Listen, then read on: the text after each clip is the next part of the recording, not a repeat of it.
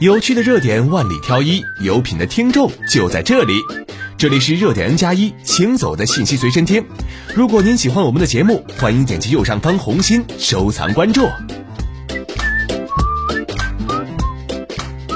十一月十九号，王思聪被北京第二中级人民法院发布限制消费令。北京市第二中级人民法院于二零一九年十一月四号立案执行申请人嘉兴景字替为股权投资基金合伙企业申请执行王思聪国内非涉外仲裁裁决一案。因王思聪未按执行通知书指定的期间履行生效法律文书确定的给付义务，因此北京市第二中级人民法院对其采取限制消费措施。红星新闻记者二十二号从北京市二中院召开的执行主题新闻通报会上获悉，该案立案执行后，法院依法向被执行人王思聪送达了执行通知书及报告财产令，并对其名下财产进行调查。北京市二中院新闻负责人表示。截止到目前，因王思聪未按执行通知书要求履行还款义务，故我院对被执行人采取限制消费措施，并查封王思聪名下的房产、车辆、银行存款等财产。近日，记者从上海市宝山区人民法院民事裁定书中获悉，申请人上海景岭投资中心与被申请人王思聪君娱文化发展中心、上海熊猫互娱文化有限公司因股权纠纷，申请人在仲裁程序中提出财产保全申请，请求宝山法院查封、冻结被申请人银行存款人民币两千两百万元或查封、扣押同等价值的财产，并已提供了担保。数据显示，王思聪名下有多条风险信息。他担任高管的乐视体育文化产业发展有限公司和上海熊猫互娱文化有限公司均为最高人民法院所公示的失信公司，即老赖。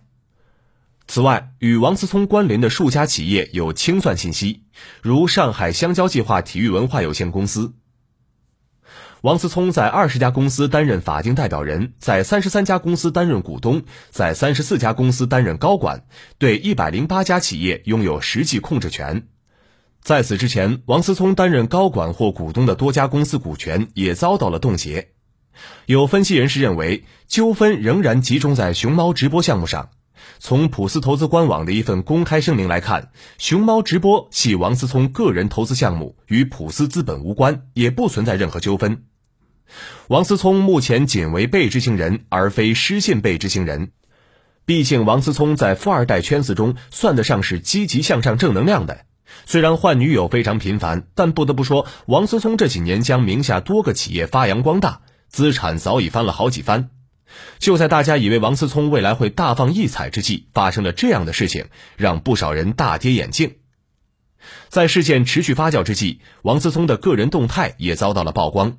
从近照来看，王思聪似乎丝毫没有受到经济制裁的影响，依然活得潇洒自在，奢侈的生活作风似乎根本没有改变。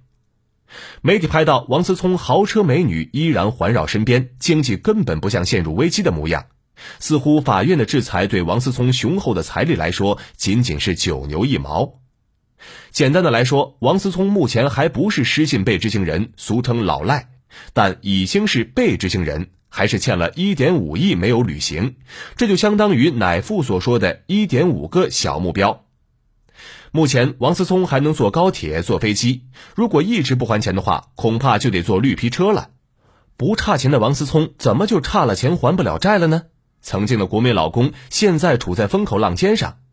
王思聪作为万达集团的董事，王健林的儿子，虽然不至于成为老赖，但还是会对被处罚期间生活造成影响。希望王思聪可以早日摆脱债务纠纷，将自己的精力与财力更多的投入到慈善行业，帮助需要帮助的人。感谢收听本期热点 N 加一，我们下期再会。